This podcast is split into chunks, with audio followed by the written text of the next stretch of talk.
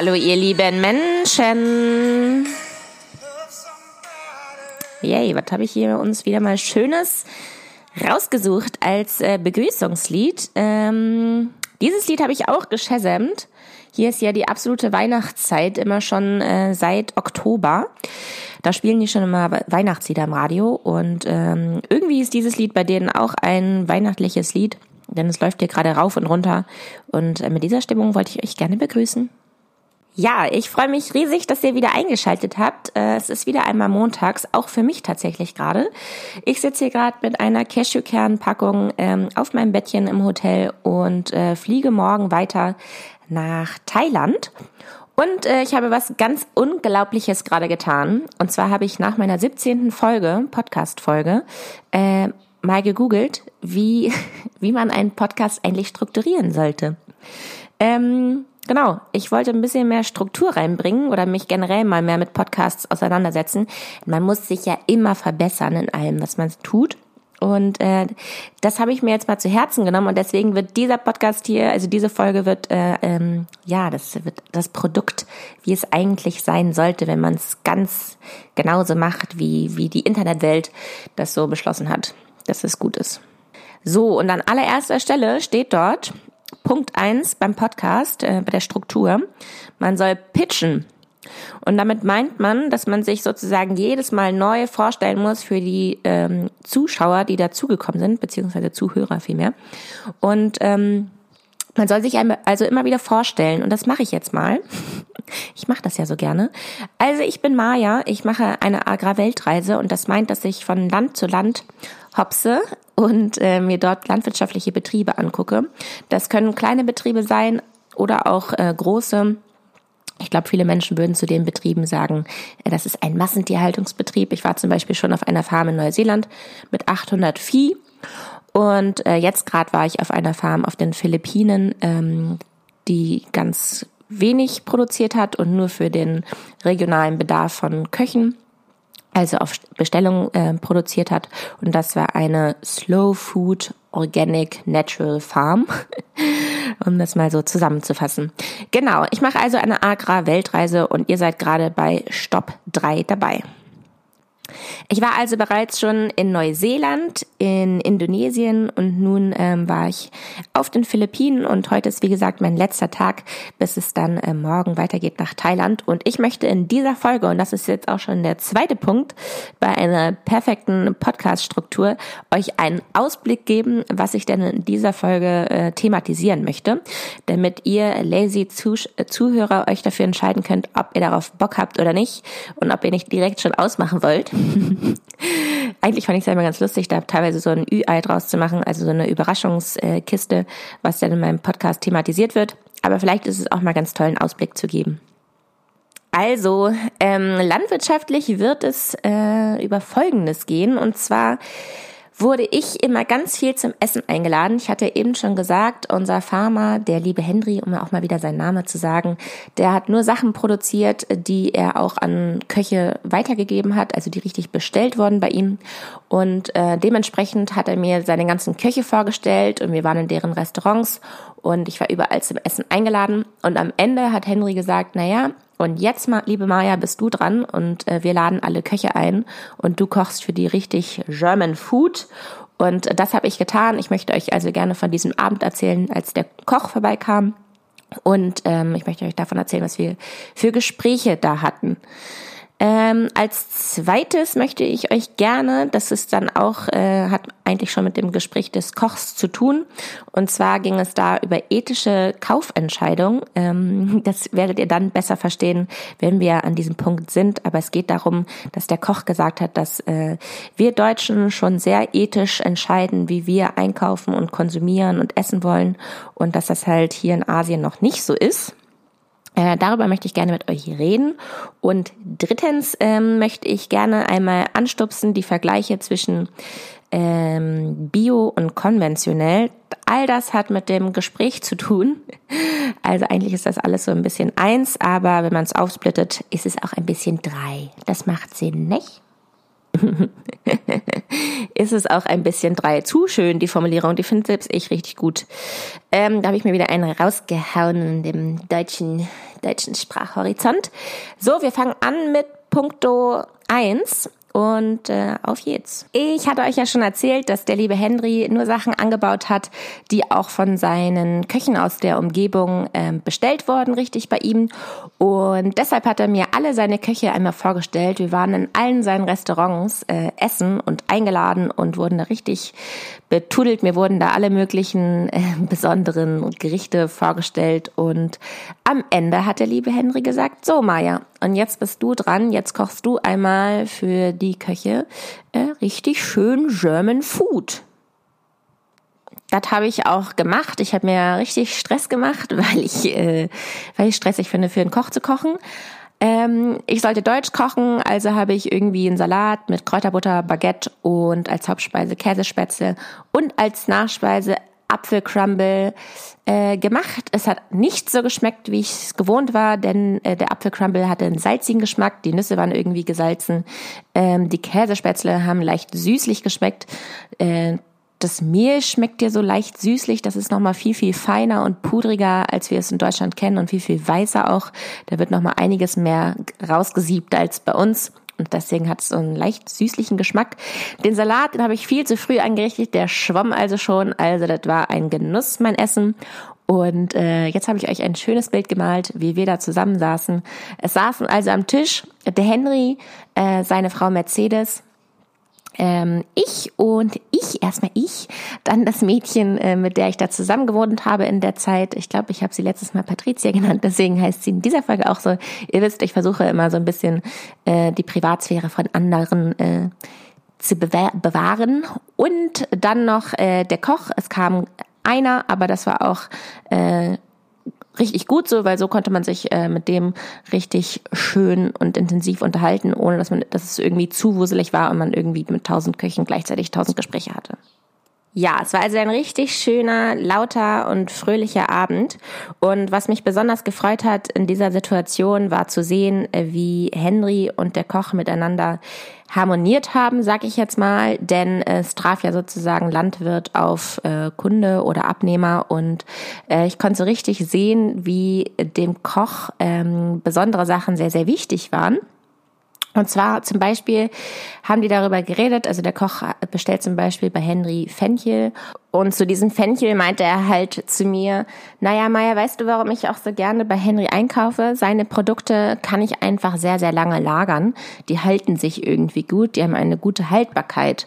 Und ähm, da konnte ich halt sehen, okay, das ist erstmal natürlich wichtig für einen Koch, dass ein Produkt äh, lange frisch ist und nicht so schnell verfällt und äh, schlecht wird.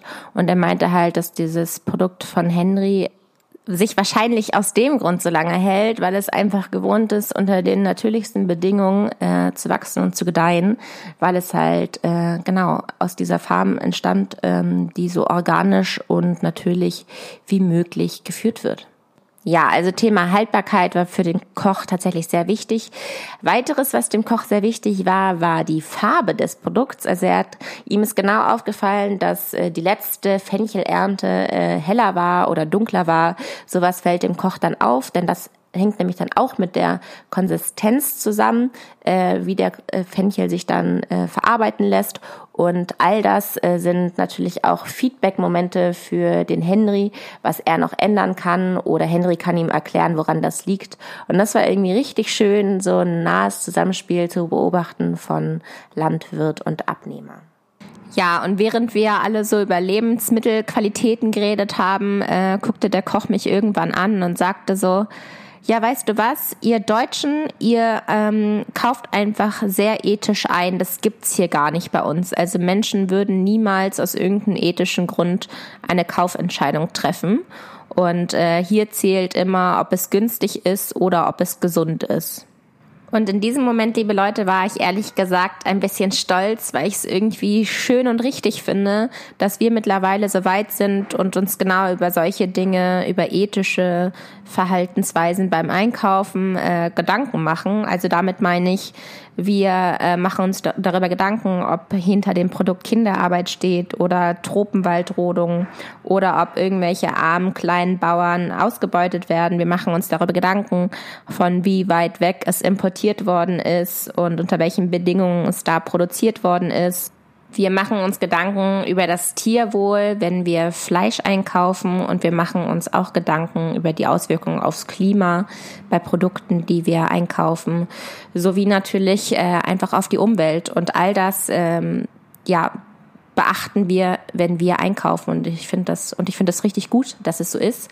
Genau. Und weil uns all diese Fragen so wichtig sind, habe ich mir gedacht, schauen wir einmal auf die Produktion von Bio und konventionell, weil das ist ja so die größte Entscheidung, die man treffen kann, wenn man einkaufen geht.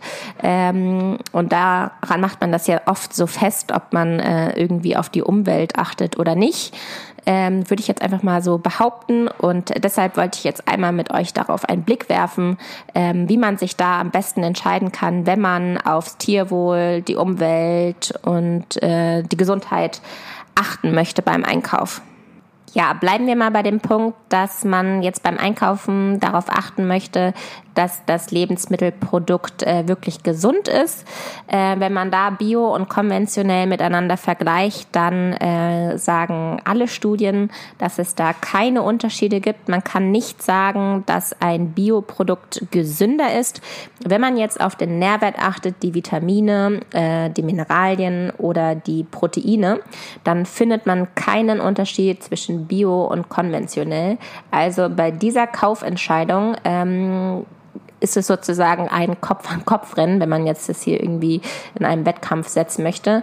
Ich finde es einfach ein schönes Gefühl zu wissen, dass jedes Produkt, was man kauft, ein gesundes ist und ähm, sich da kein Unterschied finden lässt. So, kommen wir zur zweiten Kaufentscheidung, äh, die uns beeinflusst, und zwar die Treibhausgase, also CO2-Ausstoß in der Produktion. Man möchte ja, wenn man einkaufen geht, Produkte kaufen die so wenig wie möglich Treibhausgase in der Produktion ausstoßen, wie es halt eben geht. Und an dieser Stelle, liebe Leute, fängt es an, kompliziert zu werden, denn ähm, man sieht jetzt mal, an wie viel unterschiedlichen Punkten man das Ganze betrachten kann. Und äh, ich versuche jetzt euch mal einen kleinen Einblick zu geben äh, über die Treibhausgase in der Landwirtschaft. Es ist natürlich immer ein Betrachtungspunkt. Also wenn man jetzt zum Beispiel eine Kuh anschaut, die Methan ausstößt, dann äh, kann man natürlich sagen, dass ein Betrieb mit 800 Vieh äh, sehr viel Methan ausstößt, im Gegensatz zu einem Betrieb mit nur 200 Vieh. Das ist ja eine ganz leichte Gegenüberstellung. Aber wenn man das jetzt mal auf die Milch runterbricht, wie viel CO2 wird denn für ein Liter Milch ähm, ausgestoßen. Da macht es dann schon einen enormen Unterschied und man kann nicht mehr sagen, dass der Betrieb mit den 200 Vieh äh, bei den Treibhausgasen effizienter wirtschaftet, also äh, oder ich möchte viel weniger sagen, weniger ausstößt als der Betrieb mit den 800 Vieh. So, kommen wir da noch hinterher? Bis die Kuh Milch gibt, ist natürlich einiges passiert. Äh, sie muss sich irgendwie ernähren, sie muss gefüttert werden. Das muss irgendwie entweder importiert werden, importiert werden oder selbst angebaut werden. Äh, das hängt auch damit zusammen, was sie angeboten bekommt. Also wenn sie jetzt eine enorme Menge an äh, Kraftfutter bekommt, dann hat sie einen sehr, sehr starken Methanausstoß und so weiter und so weiter. Da gibt es ganz viele Betrachtungspunkte, wo man jetzt dran festmachen kann, ob es zu einer hohen Anzahl an Emissionen kommt oder nicht. Ich musste das selber jetzt mal in Studien nachlesen und äh, da ist herausgekommen, dass die konventionelle Landwirtschaft höhere Emissionsausstöße äh, bei der Milchproduktion hat äh, in Bezug auf äh, Methan, da das sehr stark mit dem Futter zusammenhängt und äh, die Kühe in der konventionellen Haltung sehr starkes Kraftfutter kriegen. Äh, bin ich mal gespannt, ob ich jetzt hier an dieser Stelle irgendwo Widerspruch kriege. Ähm, das war jetzt aber das Aktuellste, was ich gefunden habe. Schauen wir nochmal auf ein anderes Produkt, äh, zum Beispiel mal ein Weizenprodukt. Die Biolandwirte, die produzieren leider 40 Prozent weniger auf einem Feld. Also das heißt, sie ernten 40 Prozent weniger.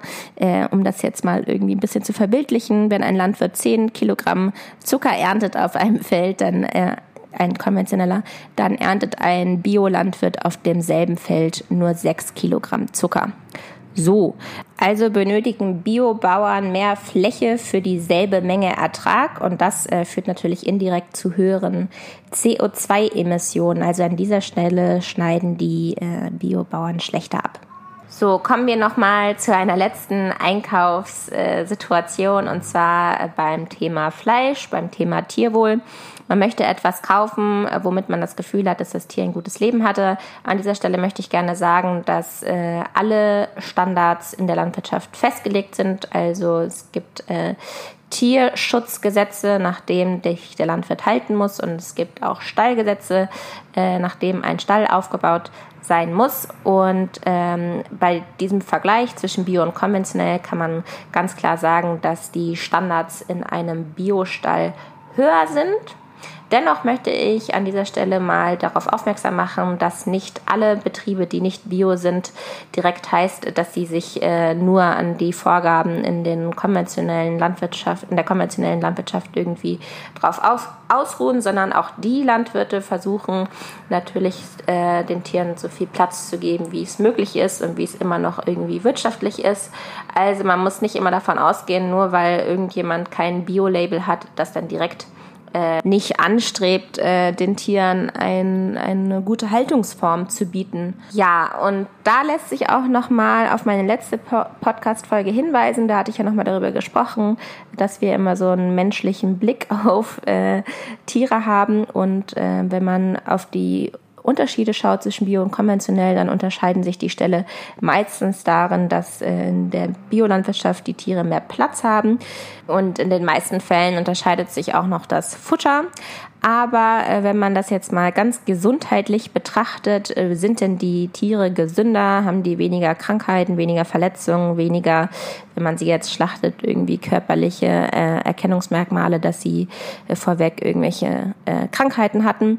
Da lässt sich sagen, beziehungsweise da sagen Studien vielmehr, dass nur in 35 Prozent der untersuchten Fälle die ökologische, also die Biolandwirtschaft äh, Vorteile aufweist im Vergleich und ähm, dass hingegen 46 Prozent äh, keine Unterschiede äh, sich vorzeigen ließ zwischen Bio- und konventionelle Haltungsformen in der Tierhaltung.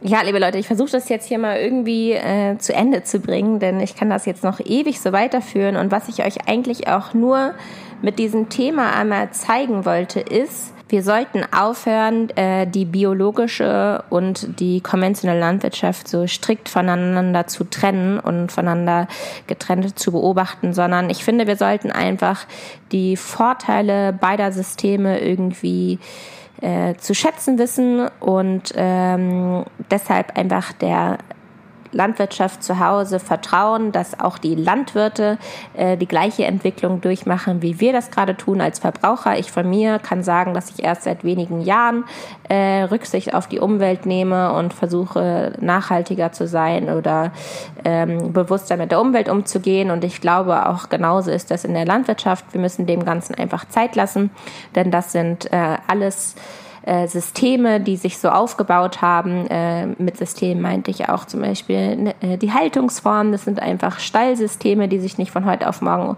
umändern lassen. Äh, damit zusammenhängen auch ganz, ganz hohe Preise, die auf dem Markt einfach stattfinden. Das kann man auch nicht einfach mal so beeinflussen. Ich möchte euch sagen, bei dem Einkaufen, liebe Leute, habt ein gutes Gefühl bei den deutschen Produkten. Ich habe jetzt den Vergleich zu dem globalen Markt, zumindest hier in Asien, und äh, genieße es, dass wir in Deutschland so hohe Standards haben und äh, die Landwirte so gut gebildete Menschen sind, äh, die äh, im Studium waren, die äh, irgendwie aus einer langen Familientradition einen Betrieb übernehmen, denn immer noch die meisten Betriebe in Deutschland sind Familienbetriebe. Und äh, ja, mein Appell an euch, äh, bitte habt ein gutes Gefühl beim Einkaufen. Äh, es ist zu Recht so, dass ihr euch Gedanken darüber macht, ähm, was das Produkt mit dem Klima macht, äh, welches Tierwohl dahinter steht. Ähm, aber ich wünsche mir, dass man einfach auf die Entwicklung vertraut und vertraut, dass wir alle in die richtige Richtung gerade gehen, sowohl die Landwirte als auch wir Verbraucher mit unserem Einkaufsverhalten. Ja, liebe Leute, ich habe jetzt meine drei Punkte da durchgezogen. Ich hoffe, ihr habt den roten Faden nicht verloren. das sollte ja eine strukturierte Folge sein und äh, das war's jetzt mit dem Landwirtschaftsbums.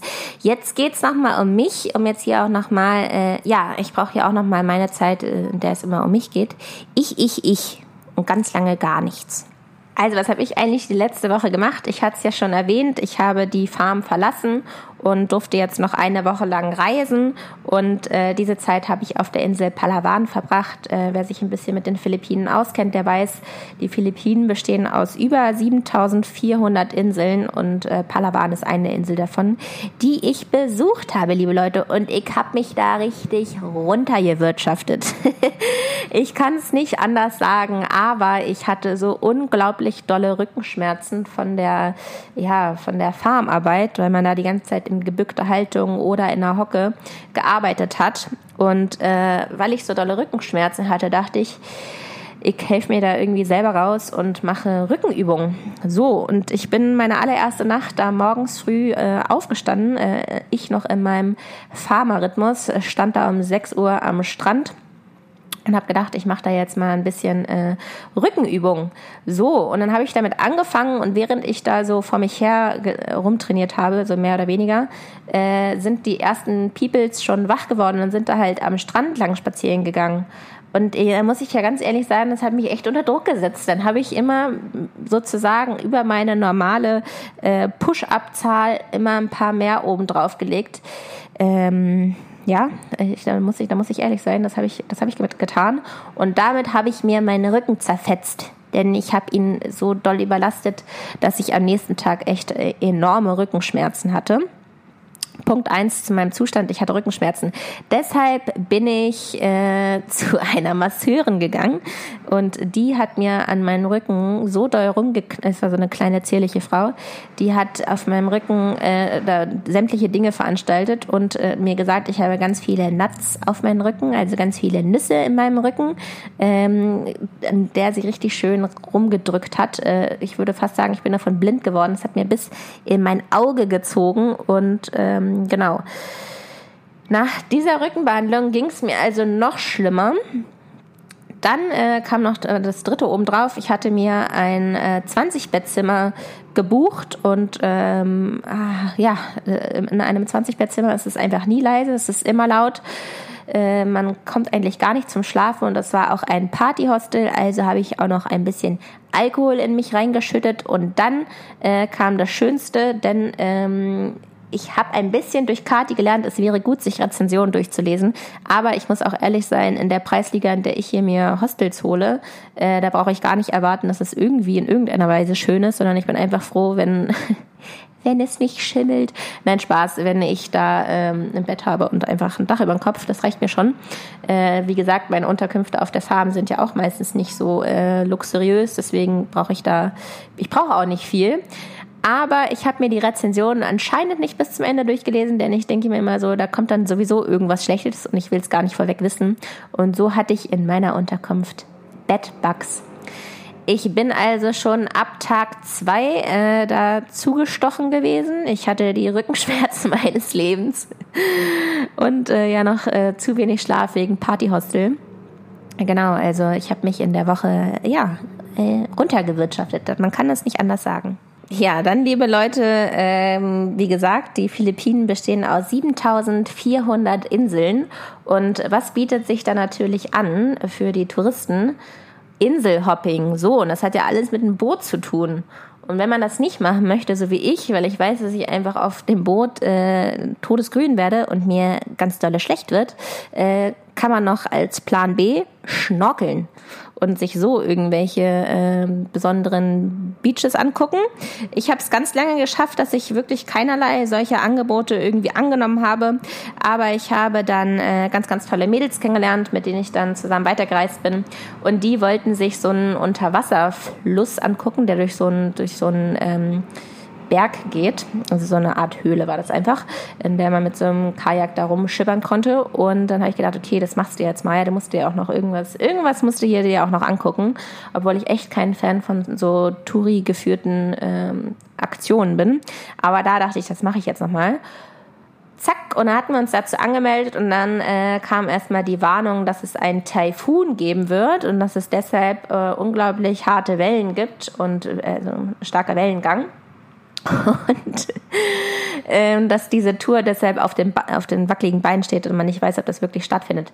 Die Tour hat aber stattgefunden und ratet mal, wer da wieder am Boot sich an so einem Mast festgeklemmt hat und äh, es waren solche unglaublich starken Wellen, dass das, äh, wir sind mit dem Boot los und wollten dann auch irgendwann wieder zurück, aber wir durften nicht anlegen, weil äh, die Wellen zu unruhig waren, um mit so einem kleinen Schiffchen, das ist eher so ein, ja, es ist wirklich ein kleines hölzernes Dingsti Bumsti, das ist zu zerbrechlich, um damit an so einen Hafen anzulegen, ohne damit anderes zu rammen oder auseinanderzubrechen. Deswegen haben wir einfach eine halbe Stunde auf der Stelle gewartet, auf ähm, den heftigsten Wellen. Und ich, äh, ja, mich hat es wieder alles gedreht und äh, ich habe mir geschworen, ich mache keine Bootstouri-Aktion mehr, denn äh, ich bezahle dafür immer, dass ich am Ende da äh, äh kotzegrün von so einem Boot purzel und mir jedes Mal denke, wie, wie konnte ich mir das wieder mal antun? Aber es war herrlichst mit den Mädels und es war auch sehenswert natürlich äh, die Tunnel, äh, dieser Tunnel River, den wir uns ja angeguckt haben. Und äh, ja, manchmal muss man auch so, sowas machen um meine neuen Zuhörer an dieser Stelle nochmal abzuholen, ähm, meine, meine Struktur beim Reisen ist immer so, dass ich die erste Zeit immer auf der Farm bin und wenn es sich, wenn ich noch genug Zeit habe, dann versuche ich immer die letzten Tage zu reisen. Wenn es da was Sehenswertes über die Landwirtschaft gibt, dann berichte ich auch darüber. Aber ansonsten liegt der Fokus auch einfach darin, dann das Land und die Kultur zu sehen. Und genau das habe ich auch in meiner letzten Woche, wie gesagt, gemacht. Äh, ich war auf Palawan und habe einfach äh, äh, meine Reise Reise genossen und Menschen kennengelernt und ähm, genau, bin ein bisschen auch mal zur Ruhe gekommen. Ja, liebe Leute, ihr merkt, ich versuche das jetzt hier gerade wieder abzumoderieren und zum Ende zu kommen. Ähm, und zu meinem Ende gehört ja immer mein Wunsch. Und dieses Mal fängt mein Wunsch mit einem Zitat von mir selber an. Äh, das ist, glaube ich, das meistgesagteste Zitat, was ich irgendwie zu Hause so vor mich her blubber. Und zwar heißt das immer schnell, schnell, immer muss, muss. Ja, und dieses Zitat möchte ich euch gerne an zwei Beispielen ganz gerne erklären. Und zwar hat der Henry sich seine Farm schon bereits vor neun Jahren gekauft. Also äh, vielmehr das Gelände, denn da wuchs vorher noch nichts irgendwie professionell. Und äh, er hat dann aber erst vor drei Jahren angefangen, dort richtig etwas anzubauen. Und er hat mir erklärt, dass er sich halt sechs Jahre lang darauf vorbereitet hat, ganz viel recherchiert hat, sich äh, enorm viele Betriebe im Ausland angeguckt hat. Er hat nämlich noch, äh, auch heute noch einen Bürojob und äh, immer wenn er irgendwie eine Berufsreise gemacht hat, dann hat er das kombiniert und sich noch die Landwirtschaft dort in dem Land angeguckt. Und erst nach dieser enormen Vorbereitungszeit hat er angefangen, äh, selbst dort etwas anzubauen. Und äh, nur so wusste er, was er für einen Boden hat und welche Produkte sich dafür anbieten. Und nur so hat er auch seine Kunden gefunden und seine Köche und die Restaurants, mit denen er jetzt zusammenarbeitet. Ja, heute hat Henry aus aller Welt äh, Gäste da, die ähm, sich seine Vorträge anhören möchten. Er hat auch Hochschulen zu Besuch aus aller Welt, die einfach sein Farmsystem sehr, sehr interessant finden und er ist in dem Bereich Natural Farming einfach ein Vorreiter und er macht auch sehr viel Öffentlichkeitsarbeit und ist, halt des, und ist deshalb einfach präsent im Internet und äh, man kann einfach sagen, dass er mit dem, wie er es macht, ähm, ein erfolgreicher äh, Landwirt ist und damit meine ich nicht mit Erfolg, dass er daran super viel verdient, sondern einfach, dass das funktioniert, wie er es macht und ähm, ja, dass er selber damit glücklich ist ja, was möchte ich euch damit sagen? Erfolg kommt nicht von heute auf morgen. Es gehört einfach sehr viel mehr dazu.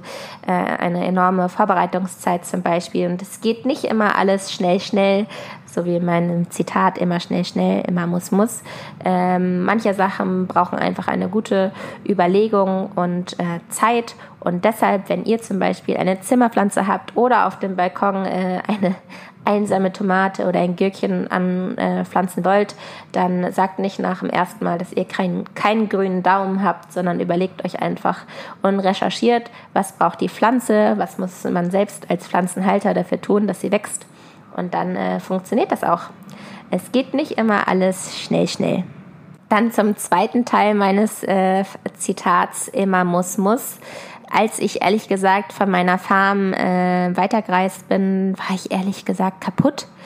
Denn ähm, zu Gast sein ist auch für mich manchmal anstrengend, denn ein Gast gibt dann natürlich vor, was irgendwie am Tag ansteht und äh, ich habe auch immer einen sehr, sehr hohen Anspruch an mich, wenn ich irgendwie bei jemandem am Tisch sitze, dass ich aufmerksam bin, dass ich irgendwie ähm, ja, mich einfach beteilige an den Gesprächen und äh, ich war einfach kaputt von den ganzen Eindrücken, auch von dieser anderen Welt, in der ich da irgendwie so eingetaucht bin und von den Menschen, die mir da begegnet sind. Und ich hatte tatsächlich ein bisschen das Bedürfnis nach äh, Me-Time, also einfach mal mit mir sein und einfach mal ausruhen. Aber wenn man an so einem wunderschönen Ort ist und äh, das Paradies irgendwie vor den Füßen hat, also wie ich äh, den Strand und die vielen Palmen und äh, generell den schönen Ort, dann fühlt es sich überhaupt nicht richtig an, einfach mal im Bett zu sein und sich auszuruhen, sondern man hat die ganze Zeit irgendwie das Gefühl, oh, ich muss auch hier richtig viel machen und ich muss Leute kennenlernen und ich habe doch jetzt hier nur diese Woche und äh, ausnutzen, ausnutzen, ausnutzen und machen und machen und machen und immer schnell, schnell, schnell. Und ich habe mich damit irgendwie mega unter Druck gesetzt und konnte es überhaupt nicht genießen die ersten Tage, als ich so angekommen bin, weil ich mich selbst so gestresst habe. Und an dieser Stelle auch wieder mein Spruch, immer schnell, schnell, immer muss, muss. Ähm, das ist alles irgendwie, was man sich selbst so aufdrückt, äh, die ich muss, ich muss, ich muss Sätze. Und deswegen wollte ich euch einmal bitten, schaut in euch hinein, wie viele ich muss Sätze habt ihr eigentlich und wie viele davon könnt ihr streichen, weil sie einfach wirklich... Ähm, nicht so wichtig sind, wie sie einem im Kopf erscheinen. Und es ist auch einfach mal gut, sich Pause zu genehmigen und einfach mal aufzuhören von diesen schnellen, immer muss, muss, immer schnell, schnell. Ich äh, hoffe, ihr konntet mit diesem kleinen Wunsch etwas anfangen und dass ihr mich verstanden habt, wie ich das meine.